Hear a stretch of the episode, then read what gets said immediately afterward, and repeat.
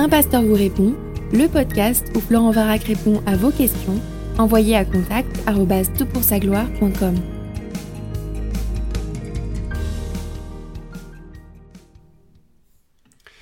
La question est posée. Bonjour Florent, merci pour tes précieux podcasts. J'ai une question. Les catholiques sont-ils sauvés? Merci d'avance. Waouh Voilà une question courte et qui va me faire... Euh, euh, qui va faire du buzz, j'imagine, parce que ça concerne des millions et des millions d'individus, et euh, c'est peut-être l'une des questions les plus importantes que j'ai reçues sur le site de TPSG, parce que lorsqu'on parle du salut, on parle évidemment de quelque chose qui est éternel, qui est important, et je vais répondre à cette question, et je vais répondre de façon très précise, mais un petit peu plus tard dans ce podcast, parce qu'il faut vraiment bien poser la question pour pouvoir y répondre avec pertinence. Tu poses la question du salut, mais de quoi est-on sauvé? Alors j'aimerais commencer par une petite euh, histoire.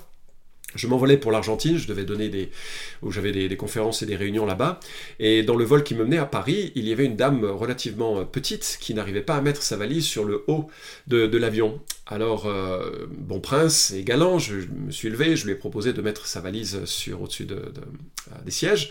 Alors, elle était reconnaissante, manifestait un sourire, et puis à l'atterrissage, je me suis proposé de lui prendre sa valise et de la lui donner. Elle m'a dit, écoutez, c'est vraiment très aimable, vous êtes mon sauveur, m'a-t-elle dit.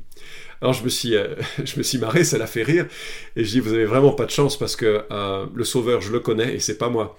Alors elle était, un petit peu surprise par, euh, par la, tournure de cette discussion, et puis je lui ai dit voilà je suis pasteur, alors vous imaginez c'est vraiment une question qui, m'intéresse. Alors là elle, était morte de rire, et puis j'ai sorti de mon portefeuille un petit document que j'ai évoqué dans un des podcasts que tu trouveras d'ailleurs sur le site de TPSG qui s'intitule La Bible en un mot 10 mots, 100 mots. Et c'est vraiment une introduction très simple, très courte, très facile à donner à, ceux qui s'intéressent à la, à, la Bible. Et, donc j'en ai toujours quelques-uns, enfin la plupart du temps j'en ai toujours un ou deux sur moi, et donc ça me permet de, pouvoir euh, répondre à des questions comme cela où euh, ça, peut être nécessaire. Mais bref, je lui donne ça, puis on discute, et puis elle me dit qu'elle part à, Shanghai. Et, je prie souvent pour cette femme. Dans ma tête, c'est la femme de Shanghai. Et je prie pour que ces, petits mots et les quelques extraits de Bible qui étaient associés à ce, ce tract puissent euh, faire son chemin dans ce cœur. Voilà, la femme de Shanghai, je prie pour elle. Mais alors, pourquoi je raconte cette histoire? Ben, si on est sauvé euh, de, des petits égoïsmes euh, ou d'incivilité euh, que l'on peut rencontrer, alors effectivement, le catholicisme, comme plein de spiritualités de ce monde, est capable d'améliorer notre vie. Je crois que ça fait partie de la grâce commune de Dieu que nos cultures aient en leur sein des religions qui permettent de donner une certaine cohérence humaine et euh, souvent d'apporter un, plus et une amélioration de soi. Donc, euh, lorsqu'il s'agit de grandir socialement, de calmer les craintes, bien sûr, euh, le catholicisme, comme bon nombre de spiritualités ou religions, est capable de nous faire faire un petit bout de chemin. Mais est-ce que c'est ça le problème de l'être humain? Deux autres métaphores rapides. Si jamais je me fais une coupure à la main, une euh, infirmière et du stéristrip, ça fera l'affaire, n'est-ce pas?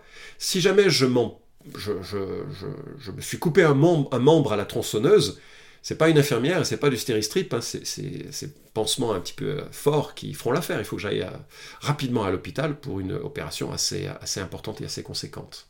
De quoi parle-t-on lorsqu'on dit que l'on est sauvé De quoi de, Quelle est la nature du salut dont nous avons besoin? Si jamais, c'est la dernière parabole, euh, parabole ou, métaphore, si je me fais une tâche à ma chemise en faisant des, pâtes à la sauce tomate, euh, de quoi ai-je besoin? Juste de changer ma chemise. Mais si jamais j'ai un problème de sang et que j'ai besoin que mon sang est malade, j'ai peut-être besoin d'une transfusion complète. Et en fait, il faut bien poser le problème que l'on essaye de résoudre avant d'arriver à la résolution de ce problème. Donc, voilà comment la Bible parle de l'être humain. Et je vais euh, lire Éphésiens chapitre 2, verset 1 à 3. On lira d'autres textes tout au long de ce podcast. Mais Éphésiens chapitre 2, verset 1 à 3 nous dit la chose suivante. Pour vous, vous étiez morts par vos fautes et par vos péchés, dans lesquels vous marchiez, autrefois selon le cours de ce monde, selon le prince de la puissance de l'air, cet esprit qui agit maintenant dans les fils de la rébellion nous tous aussi, nous étions de leur nombre, et nous nous conduisions autrefois selon nos convoitises charnelles. Nous exécutions les volontés de notre chair et de nos pensées, et nous étions par nature des enfants de colère comme les autres. Alors c'est pas très joyeux la manière dont Paul décrit l'être humain hein, à, ces, ces, gens qui habitent la ville d'Éphèse. Il dit voilà, vous étiez morts par vos fautes, par vos péchés. Donc les gens qui sont naturels, enfin naturellement, les gens, les gens sont morts, ils sont influencés par la société, C'est très rare de voir des gens qui prennent des chemins indépendants de la pensée morale du moment. C'est pour ça que le nazisme a tellement eu d'engouement. À partir du moment où ça devient une majorité, ça devient une, une idole que tout le monde adopte. L'essentiel, c'est très difficile d'aller à l'encontre. On est conditionné par notre culture, on est conditionné par des forces spirituelles et on se comporte comme on veut. Et en fait, c'est ça l'essence du péché. C'est que quand Dieu regarde l'être humain, depuis Adam, depuis que l'homme a choisi de prendre du fruit de l'arbre de la connaissance du bien et du mal, il choisit pour lui-même ce qui est bien et ce qui est mal, et devine, c'est jamais bien. On est pécheur. Euh, un peu plus loin, l'apôtre Paul dit que les païens ont la pensée obscurcie, sont étrangers à la vie de Dieu à cause de l'ignorance qui est en eux et de l'endurcissement de leur cœur. Le prophète Ésaïe dit qu'on est blessé de partout, de la plante du pied jusqu'à la tête, à cause de nos péchés. Jérémie 17 nous dit que le cœur est tortueux par-dessus tout, qu'il est incurable. Bref, on n'est pas dans une situation très euh, belle vis-à-vis de Dieu. On a besoin de salut et c'est pas d'une amélioration. On a besoin de quelque chose de beaucoup plus profond parce qu'on est mort et qu'on se comporte de façon indépendante. Le péché n'est pas simplement ce que nous faisons et qui est extérieur à nous-mêmes, tisser à nous en sorte que ça touche même le bien que nous faisons. Parce que nous faisons du bien. Mais c'est souvent teinté d'égoïsme, d'orgueil, de plein de choses qui ne sont pas vraiment alignées avec la pensée de Dieu. Et je remarque que dans ma manière de communiquer, il y a du péché. Dans ma manière de vivre la vie de couple, il y a du péché. Dans ma manière de travailler, il y a du péché. Du péché. Et même dans ma manière de rencontrer Dieu. Parce que cette indépendance, elle me pousse à dire à Dieu, c'est comme ça que je veux te rencontrer. C'est pas à toi de me dire comment il faut, il faut faire. Cette indépendance, nous sommes incurables à ce sujet, et c'est ça la nature même du péché. Alors maintenant, ça nous permet de voir que on ne parle pas d'une coupure sur notre âme, on parle d'un cancer qui est associé à notre âme. Qu'est-ce qui peut nous sauver? Alors je vais répondre très précisément à ta question. Est-ce que les catholiques sont sauvés? Est-ce que les protestants sont sauvés? Est-ce que les évangéliques sont sauvés? Ma réponse est catégorique. Non. Et j'en veux pour preuve ce que Jésus dit en Matthieu chapitre 7, versets 21 à 23. Quiconque me dit, donc Jésus conclut là le sermon sur la montagne, hein, c'est une, sommité de, son, euh, de, sa communication, je trouve que c'est magnifique ce sermon, et il dit la chose suivante. Quiconque me dit, Seigneur, Seigneur, n'entrera pas forcément dans le royaume des cieux, mais celui-là seul qui fait la volonté de mon Père qui est dans les cieux. Beaucoup me diront à ce jour-là, Seigneur, Seigneur, n'est-ce pas en ton nom que nous avons prophétisé, en ton nom que nous avons chassé des démons, en ton nom que nous avons fait beaucoup de miracles? Alors je leur déclarerai, Je ne vous ai jamais connu, retirez-vous de moi, vous qui commettez l'iniquité. Matthieu chapitre 7, versets 21 à 23. Waouh J'espère que tu vois la puissance de, ce rejet que Jésus veut communiquer. Il veut vraiment que ce soit clair.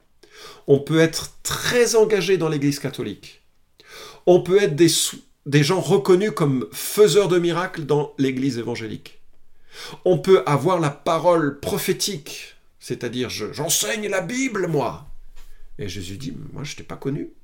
Retire-toi de moi. Tu commets l'iniquité. T'as pas fait la volonté du Père.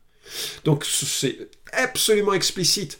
On n'est pas sauvé par une appartenance ecclésiale, ni même par un ministère ecclésial, ni même par un titre ecclésial. Je connais des pasteurs qui se sont convertis après être devenus pasteurs comme je connais des prêtres qui se sont convertis après être devenus prêtres. J'espère que le poids de ces affirmations fait trembler quelque part positivement. Voilà ce que Jésus dit. On va voir les paroles de Jésus, de Paul et de, Jean pour se faire une idée de ce, de ce salut. Mes brebis entendent ma voix, moi je les connais, elles me suivent, je leur donne la vie éternelle. Elles ne périront jamais, et personne ne les arrachera de ma main. Mon Père qui me les a donnés est plus grand que tous, et personne ne peut les arracher de la main du Père. Moi et le Père, nous sommes un. Le salut, c'est avant tout un cadeau que Dieu fait aux hommes, on va le voir dans un instant, mais que le Père fait au Fils qui est mort pour recevoir le fruit de son travail, c'est-à-dire des hommes et des femmes qui croient en lui, qui entendent sa voix, qui le connaissent, qui le suivent. Et Dieu leur donne la vie éternelle. Jésus leur donne la vie éternelle et les garde dans sa main. Rien ni personne ne pourra les arracher. Déjà, le salut, c'est ce que Dieu fait pour nous. Deuxième texte, Romains chapitre 3, versets 23 à 25. Car il n'y a pas de distinction, tous ont péché, sont privés de la gloire de Dieu, ils sont gratuitement justifiés par sa grâce, par le moyen de la rédemption qui est dans le Christ Jésus. C'est lui que Dieu a désigné comme moyen d'expiation pour ceux qui auraient la foi en son sang, afin de montrer sa justice. Tous ont péché, catholiques, protestants, musulmans, juifs, quels qu'ils soient, tous ont péché et sont privés de la gloire de Dieu. C'est-à-dire que nous ne voyons pas sa glorieuse présence, sa puissance, sa bienveillance, mais nous sommes gratuitement justifiés, c'est-à-dire déclarés justes. Gratuit, ça veut dire que ce n'est pas payé. Pourquoi? Parce que c'est payé par une rédemption qui est dans le Christ Jésus. C'est par le moyen de la rédemption qui est dans le Christ Jésus. Ça veut dire quoi? Lorsque Jésus meurt à la croix, il devient mon sosie. Il devient mon sosie, c'est-à-dire qu'à la croix, Dieu voit Florent et Dieu déverse la colère qu'il a à l'encontre de Florent parce que Florent est un pécheur incroyable, vraiment grave. Et ça peut être ton cas aussi.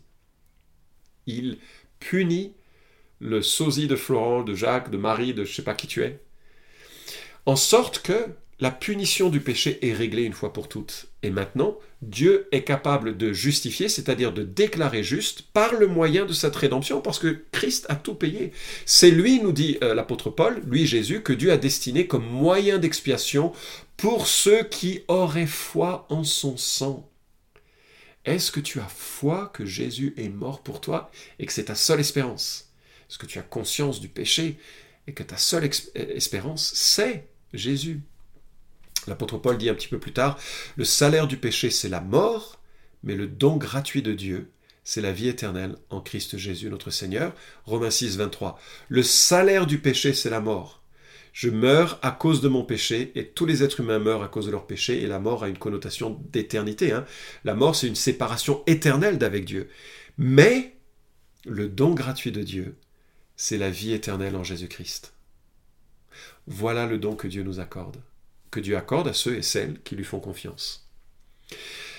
L'apôtre Jean dit la chose suivante. C'est en 1 Jean chapitre 5 versets 11 à 13. Dieu nous a donné la vie éternelle et cette vie est en son Fils.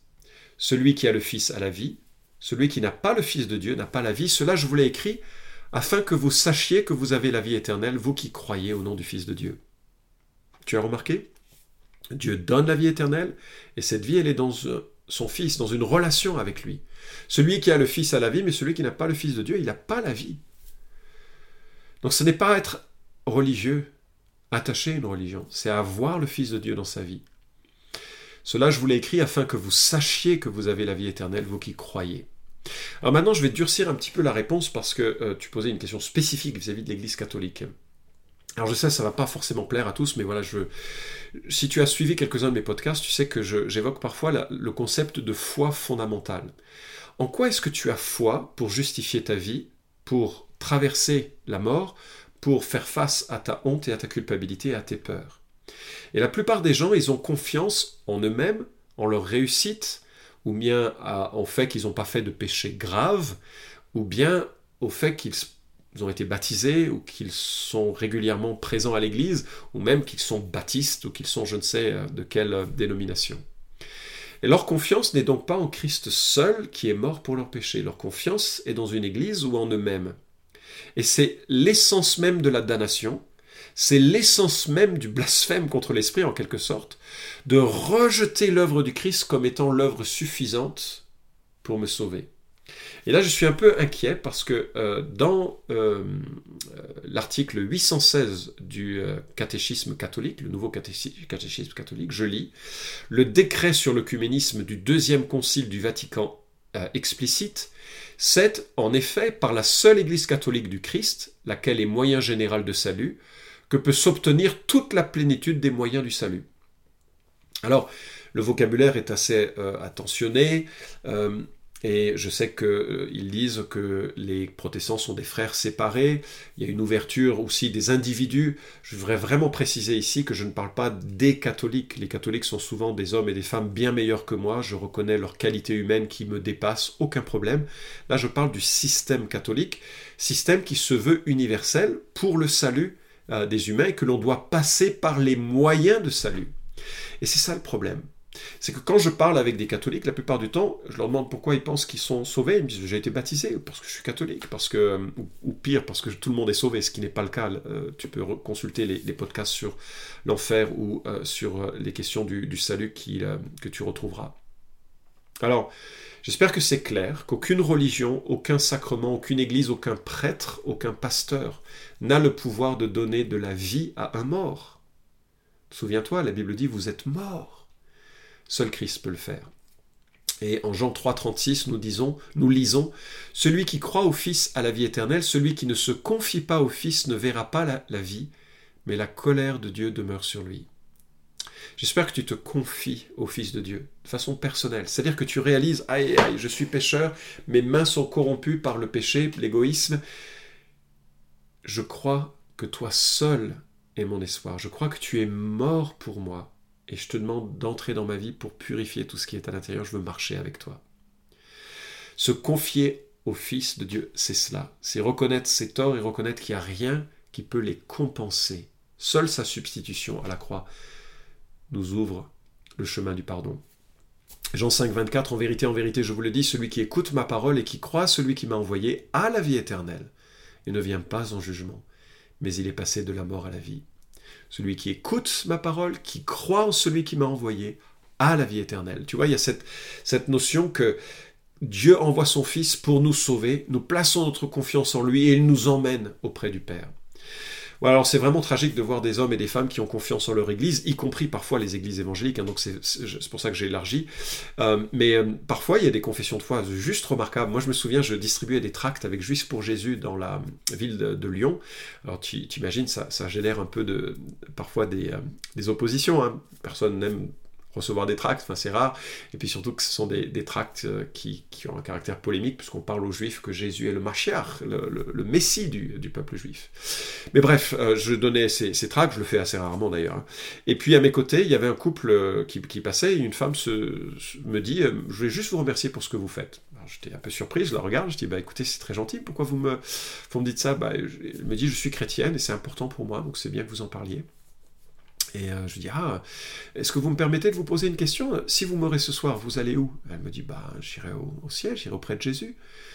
Et je lui ai demandé, mais pourquoi vous croyez ça? Pourquoi est-ce que Jésus vous ferait rentrer dans son royaume? Elle s'est arrêtée, elle m'a regardé, et de façon très simple, très explicite, elle m'a dit, parce que Jésus est mort pour mes péchés. Et je lui ai dit, écoutez, je suis tellement reconnaissant la confession de votre foi est d'une simplicité et d'une précision limpide. Votre confiance semble être placée en Jésus et en Jésus seul. Et c'est exactement comme ça que la Bible euh, évoque le, salut. Alors je ne connais pas son cœur, je ne peux pas dire si elle est sauvée, comme je peux dire cela, de cela de personne. Je peux juste observer à la fois la confession de sa bouche et puis la manière de vivre. Euh, ce que je ne pouvais pas voir évidemment, mais euh, j'étais vraiment rassuré peut-être vraisemblablement une sœur en Christ. Donc voilà, non les catholiques ne sont pas sauvés, non les évangéliques ne sont pas sauvés, mais ceux et celles qui ont placé leur foi en Jésus seul et qui marchent avec lui sont sauvés. Et après, ils marchent avec lui avec confiance, c'est-à-dire qu'ils regardent ce que l'Écriture dit pour conduire leur vie, ils se laissent conduire par l'Esprit Saint tel que l'Écriture, euh, tel qu'il a donné sa pensée dans l'Écriture pour cheminer selon lui. J'espère que c'est ton cas et en tout cas j'espère que cela clarifie ta question.